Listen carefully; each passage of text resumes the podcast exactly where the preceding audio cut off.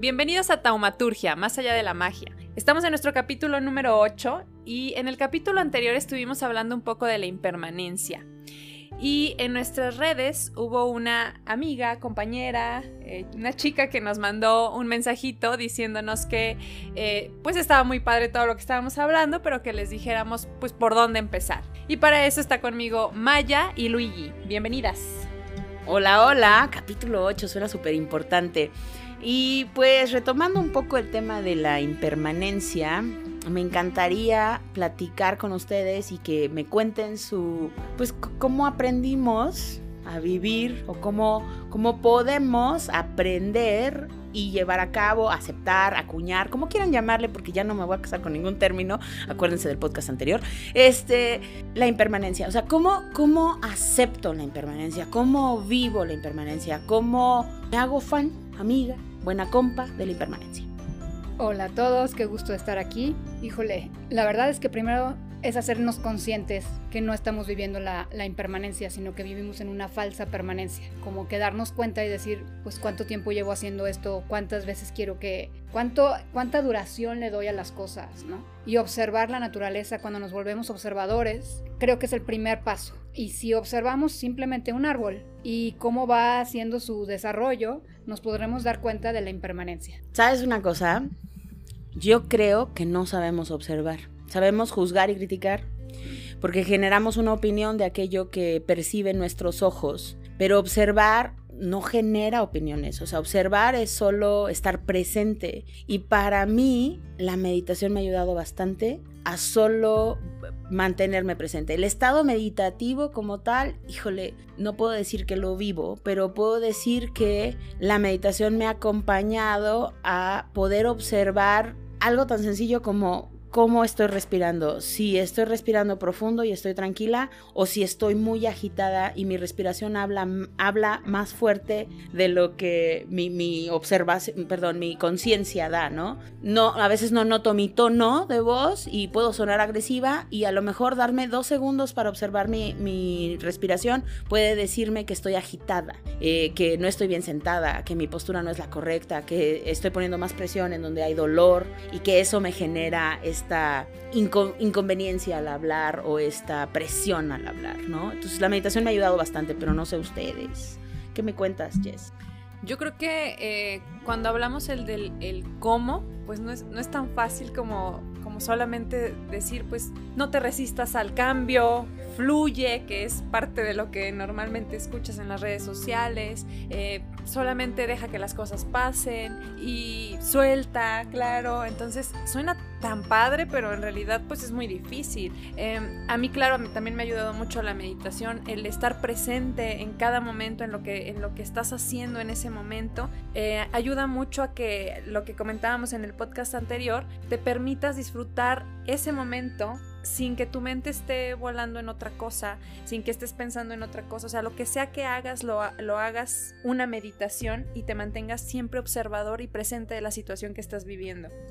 Exacto. Y más que meditación, yo de verdad apelaría a la observación, a, la observación cotidiana de cualquier hecho que tengamos en la vida. No sé, te metes a bañar y observa, observa cómo cae el agua, la impermanencia de cada gota, cómo va cayendo, o de tu jabón, cómo se va deshaciendo en el momento que te empiezas a tallar, la espuma que está sobre tu cuerpo, cómo se va, y irte dando cuenta. Eso es hacer conciencia, ¿sí? Es mucho más fácil eh, verlo en cosas externas. Entonces, si a cada cosa que hacemos nos dedicamos un rato, bueno, empiezo un día con un minuto de observación y a lo mejor lo, lo, lo, hago todos los días de la semana y la siguiente semana dos minutos, llegará el día en el que pueda observar más tiempo.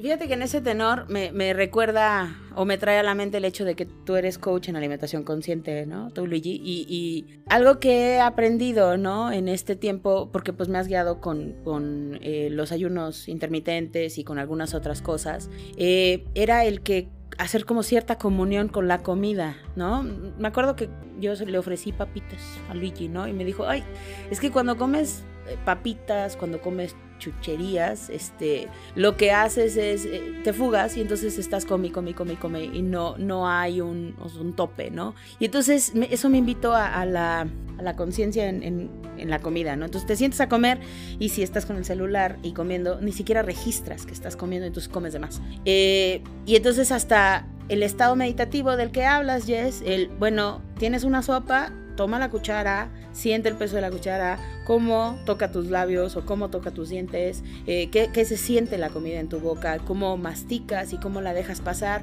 te lleva a comulgar con la comida, a hacerte consciente de tu alimentación y al mismo tiempo a vivir en el presente, te trae de regreso, se vuelve meditativo el comer y entonces en tu hora de comida no estás agitada por lo que sigue, ni preocupada por las redes sociales, ni por darle seguimiento a 100 mensajes, ¿no? Estás contigo, estás consciente de tu alimentación.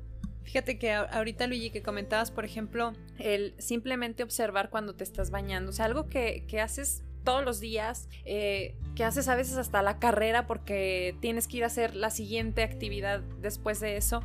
Pero fíjate también como algo tan tan automático como caminar, no lo observas, o sea, vas, vas caminando y, son movimientos automáticos. Yo les puedo platicar que en mi experiencia cuando estoy atendiendo a algún paciente, lo primero que hago es ayudarles a ser conscientes de cómo están caminando y eso cambia completamente la perspectiva de las cosas porque es algo que es tan básico que hacemos todo el tiempo que no le pones atención. Entonces, en esas pequeñas cosas puedes empezar haciéndote observador y como tú dices, cada vez esa observación se va a ir extendiendo a todas las actividades que tú haces, a que en tu trabajo te mantengas presente, a que no estés pensando en qué voy a hacer al salir, porque casi todos los godines estamos o estuvimos en algún momento pensando y esperando que llegaran las 2 de la tarde porque ya me quería ir y ni siquiera disfrutas tu trabajo y ni siquiera te das cuenta si realmente lo que estás haciendo te gusta. Y volvemos al tema de la impermanencia, ¿no? Asumirte como algo, como alguien o como posesión de alguien, o sea, en posesión de alguien o de algo, eh, solamente genera esta misma frustración, o sea, das por hecho que tienes que seguir aunque te duela, ¿no?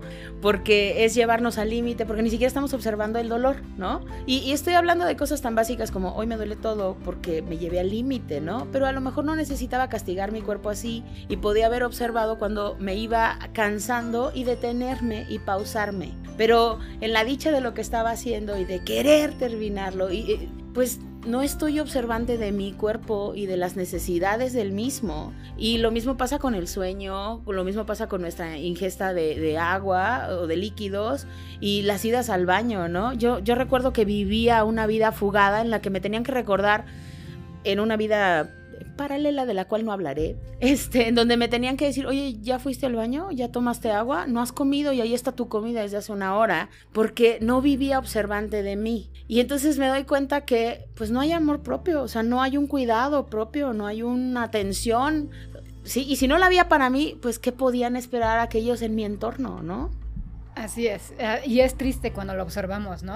Resulta un shock. Y no nada más son las cosas, o sea, no que no observemos las cosas que nos causan dolor, sino inclusive las cosas que nos gustan y nos causan placer. Hablando del tema de la comida, puede ser que estés esperando el, el tiramisú que tanto te gusta, pero en ese momento te llega un mensaje te pones a contestar mensajes, te acabas el tiramisú, vuelves a ver tu plato y no puedes creer que el tiramisú desapareció, ¿no? Y, y, no fuiste consciente, no lo disfrutaste, no hubo nada y además lo estuviste esperando. O sea, nos perdemos de muchísimo.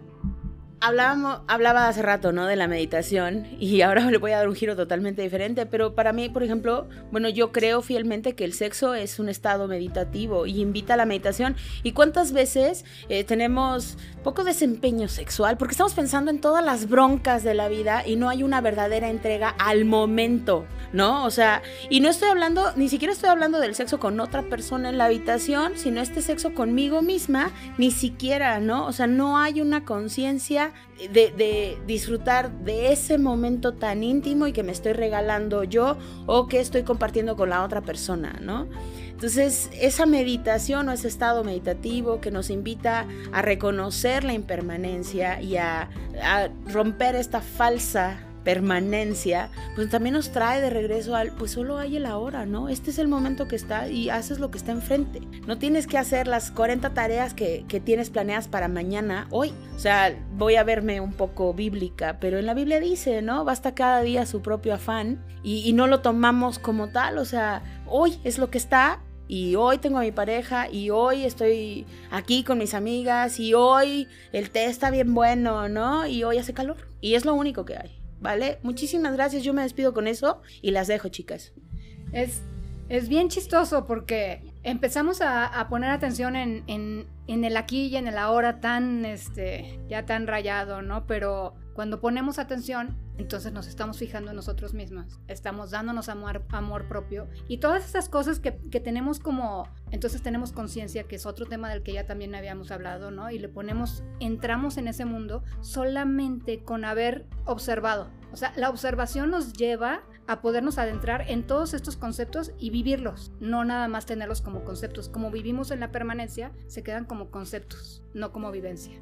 Oye, pero eh, ahorita, por ejemplo, que hablabas del sexo consciente, o sea, es, es estar presente, es claro, es una meditación porque estás en ese momento, bueno, los, los, que están, ¿no? Porque a veces está tu mente, como tú dices, en otra cosa, pero fíjate que a mí me recuerda que en algún momento yo leí que, que todos tenemos esa, esa espinita o esa semillita ahí de que sabemos que tenemos que vivir en el presente. Tan es así que hay mucha gente, por ejemplo, que le encanta eh, subirse a las montañas rusas o aventarse de una tirolesa porque esa emoción o esa sensación que te da, que estás disfrutando, es, es porque estás presente, es porque en tu mente en ese momento no está, no está viajando a otro lado Estás ahí, estás sintiendo todo lo que te causa eh, la, la, ¿cómo se llama? La caída libre, la adrenalina. En ese momento estás eh, observando completamente lo que estás sintiendo. Entonces yo creo que todos tenemos una semillita ahí de que sabemos que tenemos que vivirlo, pero que no necesitas subirte a una montaña rusa para estar presente. Lo puedes hacer en tu día a día. Es que nos perdemos, nos perdemos, ¿no? Y, nuestra primera perdición, yo creo que, y que nos trae presos y la traemos colgada en la, muñeca del brazo es el tiempo, ¿sí? Nos adherimos, a, nos adherimos al tiempo y entonces el tiempo es el que nos va dictando la permanencia. Realmente es la impermanencia, pero según nosotros nos dicta la permanencia. Y al estar aferrados al tiempo, pues olvidamos de estar viviendo cada segundo. Bueno, y para cerrar un poco y, retomar esta parte en donde nos decían que, les diéramos alguna técnica o, explicar cómo, cómo, podemos empezar por ser observadores. Em, yo sé que Maya ya se despidió, pero pues a mí sí me gustaría, ¿verdad?, que regresara para que nos diga qué le puede recomendar a la gente. Este, ¿qué le puede recomendar a la gente? A mí, por ejemplo, me sirvió mucho, lo comentábamos en otro capítulo, el, el empezar eh, sentándome, cerrando mis ojos y observando simplemente en ese momento cómo me siento, si siento mis pies, si siento mis piernas, si siento mis brazos, si algo me duele. Y a mí, para empezar, eso me, me ayudó mucho, pero ¿qué recomendaciones podríamos darle a la gente? Te estaba dando una lección de impermanencia y no la aceptaste. Este, no, pues mira, yo, yo apelo mucho a la meditación, pero el, el, y aquí quiero hacer la invitación a todos los centros que ofrezcan algún tipo de, de meditación o alguna terapia meditativa, que lo puedan compartir en nuestras redes para nosotros difundirlo y, y así puedan acompañar procesos de, de algunas personas que estén interesadas. Pero me gustaría, por ejemplo, hablar de si cuando estamos hablando en temas de meditación, si el estar presente es algo que no sé hacer, eh, tengo que saber a nivel mental que insisto es el punto de partida porque el espíritu todavía sigue dormidito. A nivel mental, el ejercicio sería un ejercicio de atención. Atención a lo que sea, ¿no? Eh, cuando hablamos de meditación anapanasati, vale, es atención a la respiración. Cuando hablamos de meditaciones guiadas, es atención a esa visualización que se está guiando. Cuando hablamos de meditación cabalística, es atención a esos nombres de Dios que están bajando a través de mí y se regalan al mundo. Y cuando hablamos de todas estas cosas, pero la atención es tan sencillo como imagínate que soy, no tengo acceso a nada, no, no, no sé nada de meditación, pero ahorita estoy viendo la tele. ¿Cuánto del programa verdaderamente veo sin generarme distractores con el celular o con otras cosas? Cuando estoy escuchando estos podcasts, ¿cuánto del podcast puedo realmente registrar y escuchar con atención o en mis audiolibros o los libros que leo? ¿Cuánto estoy registrando y no me estoy generando ruido con el teléfono celular que, y la guerra mediática que, que vivimos? ¿Cuánto ruido me estoy generando y, es, o sea, con, las múltiples cosas. Yo recuerdo, o sea, que en algún momento yo estudiaba con la tele prendida y, y se me grababa todo, pero a nivel inconsciente, porque la atención no estaba ahí. Entonces yo invitaría a el cómo es tan sencillo como voy a poner atención plena en lo que estoy haciendo. Si voy a, si ahorita tengo sed, voy a tomar mi vaso y sentir el peso del vaso con el agua en mi mano, ver, o sea, sentir la presión que hago en el vaso, llevarlo a mi boca, cuál es la sensación térmica del agua en mis labios, en mi boca, cómo va pasando eh, el trago y cómo voy sintiendo la saciedad. O sea, si no tengo acceso a medios de, de meditación o guías, es tan sencillo como en un proceso mental poner atención a lo que está enfrente, ¿no? Si estoy viendo la tele, si estoy leyendo algo, si estoy escuchando a una persona, si estoy con mis amigos, dejo el celular al lado porque voy a ponerle atención a la persona que está enfrente y me invito a, tener mi momento de Facebook, vale. Entonces voy a tener mi momento de Facebook en la noche, pero mientras estoy con mis amigos no lo tengo. Y entonces en la noche revisaré las redes, pero también cuando las veo no las escaneo y las paso, sino le pongo atención a lo que está presente. ¿Sí? Así es como me, gustaría compartirles hoy. Y de nuevo, la invitación está para que todos aquellos centros que comparten algún tipo de terapia o guía sobre meditación o guías meditativas, eh, nos puedan contactar para nosotros eh, difundir esta información a la gente que le, que le sea necesaria. Muchísimas gracias, buenas noches. Bueno, yo los invito a un ejercicio facilísimo, ahí donde están empiecen a sentir su cuerpo y sientan, sientan la ropa que traen puesta, la textura de los pantalones, sus calcetines, sientan, la, sientan los zapatos, sientan la blusa, la camisa que traen encima. Dense cuenta de cómo, cómo cae sobre su piel, en dónde están sentados. Ese es un ejercicio de atención. Y desde ahí podemos empezar. Son muchísimos. Podemos, cada paso de lo que hacemos podemos, podemos llevarlo a un punto de observación. Muchísimas gracias por tenerme aquí. Es un gusto, los saludo y me despido.